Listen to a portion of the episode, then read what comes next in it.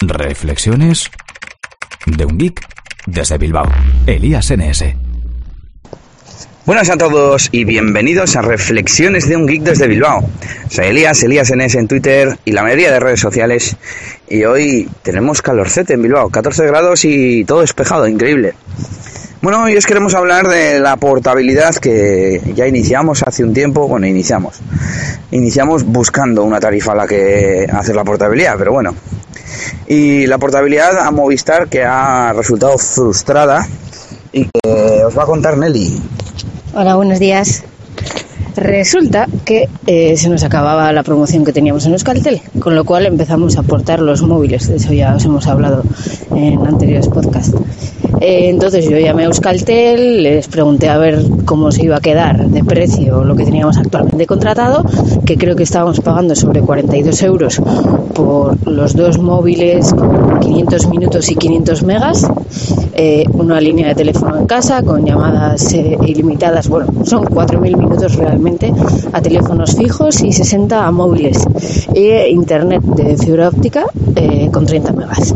Bueno, pues ese mismo paquete pasaba a costar creo que 72 euros. ¿Cuánto? Con lo cual era casi el doble. Euskaltel es un poco caro, ¿no? ¿Verdad? Yo creo que sí. Pero va bien. Va muy bien. Bueno, eh, supongo que dependerá de la distancia que tengas con Telefónica. Si estás cerca, pues te compensará tener ADSL. Bueno, pues total que nos fuimos con los móviles, con el fijo todavía nos quedaba un mes de promoción, entonces ahí estuvimos mirando las opciones y bueno, la que mejor creo calidad-precio era con Movistar, que ya ha llegado la fibra óptica a nuestro barrio, entonces pues nos compensa. Eh, costaba 52 euros. Es una y es que había dos ofertas distintas, una con promoción durante un año, otra sin promoción. Eso, o sea, había una eh, que era un poco más barato los 12 primeros meses y luego te subía a 58 euros, creo. Y luego la otra era precio para siempre, 52. 52. Mm, Bueno, supongo que si tienes pensado quedarte siempre, Ahí fue cuando hicimos el cálculo con una ecuación que tuve que resolver en una página web y nos decía que a los 20 meses empezaba a salir más barata la de la que empezaba siendo cara. eh, entonces decidimos contratar en Movistar. Eh, en vez de hacerlo por la web, ya que quería que estuviera. Ahora mismo en Euskaltel estaba la línea a mi nombre eh, y quería que estuviera a nombre de Elías. Eh, entonces llamé por teléfono para preguntar a ver si se podía hacer el cambio titular a la vez que, que se hacía la portabilidad y me dijeron que no, que había que hacerlo o antes o después, cosa que me extraña, pero bueno.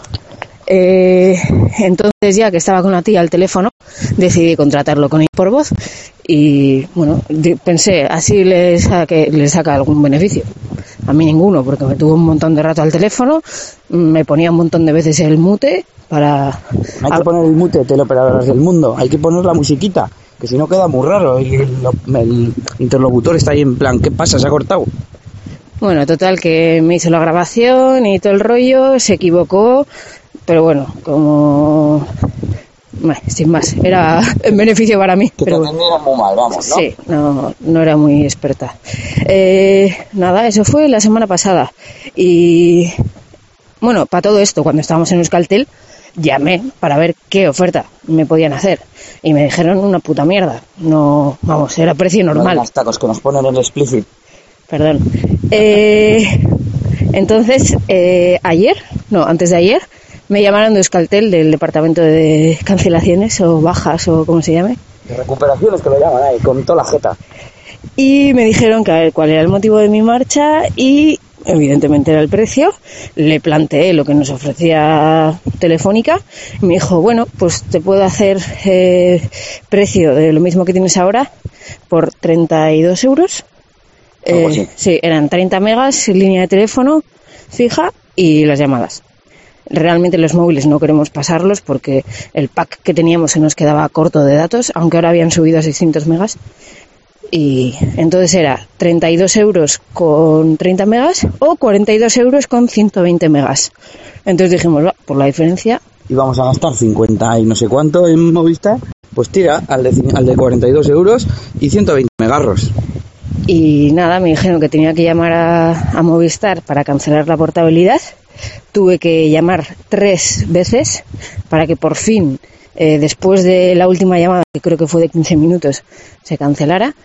Y al día siguiente me volvió a llamar Euskaltel, grabamos... 15 minutos, tú Sí. esperando, ¿no? Sin que te dijera nadie nada, casi. Sí, me cogió, me cogió una española que me hizo gracia porque decían, hola, buenos días, la atiende tal tal desde Bilbao o desde Córdoba. Y dije yo, oh, mira, españoles. Eh, y nada, después de estar con musiquita un rato, luego en silencio, yo decía, estos lo están haciendo para que yo cuelgue, se piensen que no hay nadie y cuelgo y vuelvo a llamar. Pues no, dije, bueno, espera, como es gratis la llamada y todo el recorrido de autobús, pues lo hice con el teléfono así. Por fin me cogió uno, me... la verdad es que, bueno, no sé si me preguntó el motivo, pero bueno, no le dio mucha importancia. Eh, cancelamos la portabilidad, me dio el numerito de la cancelación y ya está. Al día siguiente me llamó Scalter, grabamos el contrato de voz y tenemos promo durante un año. Bueno, y aquí termina este episodio del podcast de Nelly. y a ver si es que no me va a dar tiempo en lo que nos queda de hablar del Nokia Z Launcher. Bueno, yo lo voy a intentar. Es el otro tema del que os quería hablar hoy. Y es que Nokia ha sacado, eh, creo que ha presentado, así venía con la nueva tableta, una tableta eh, Nokia N1 creo que se llama, o así. El caso es que ha lanzado un lanzador propio y consiste, el concepto es mm, que sea inteligente y que te ofrezca lo que utilizas en cada momento y en cada lugar.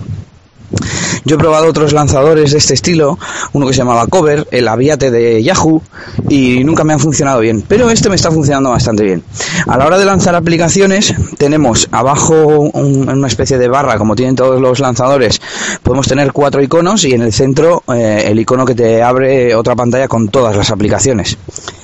Eh, pero además tenemos en el centro una lista de no sé si son seis o ocho aplicaciones eh, que son las que más usamos en ese en- a esos mm, momentos del día, a esas horas del día y en ese lugar. Entonces va aprendiendo y te va mostrando en cada momento las que se supone que necesitas.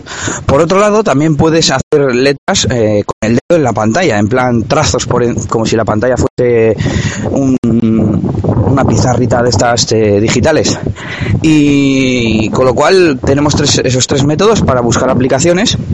Eh, al, hacer esos trazos te busca las aplicaciones que- que coinciden. Y por último, arriba del todo, en la zona superior, tenemos una especie de widgets propios en los que sale eh, la hora, es uno. Si movemos la pantalla hacia la izquierda, se cambia el widget y tenemos. Joder, hay un viento. Espero que, lo oigáis bien. Eh, tenemos por otro lado la próxima cita y por otro ah, el reloj, el tiempo, la cita. Ah, y si hay música o algún audio sonando, pues tenemos controles de reproducción. Y nada, la verdad es que me está funcionando bastante bien y de momento lo voy a, lo voy a dejar. Lo, he perdido un, un par de widgets que tenía en el lanzador que utilizaba antes, pero bueno, no me importa porque accedo muy rápido a la aplicación en sí cuando lo necesito. Así que, bueno, ya os contaré más. Nokia Z Launcher está en beta, van por la versión 1.0.4, acaban de empezar.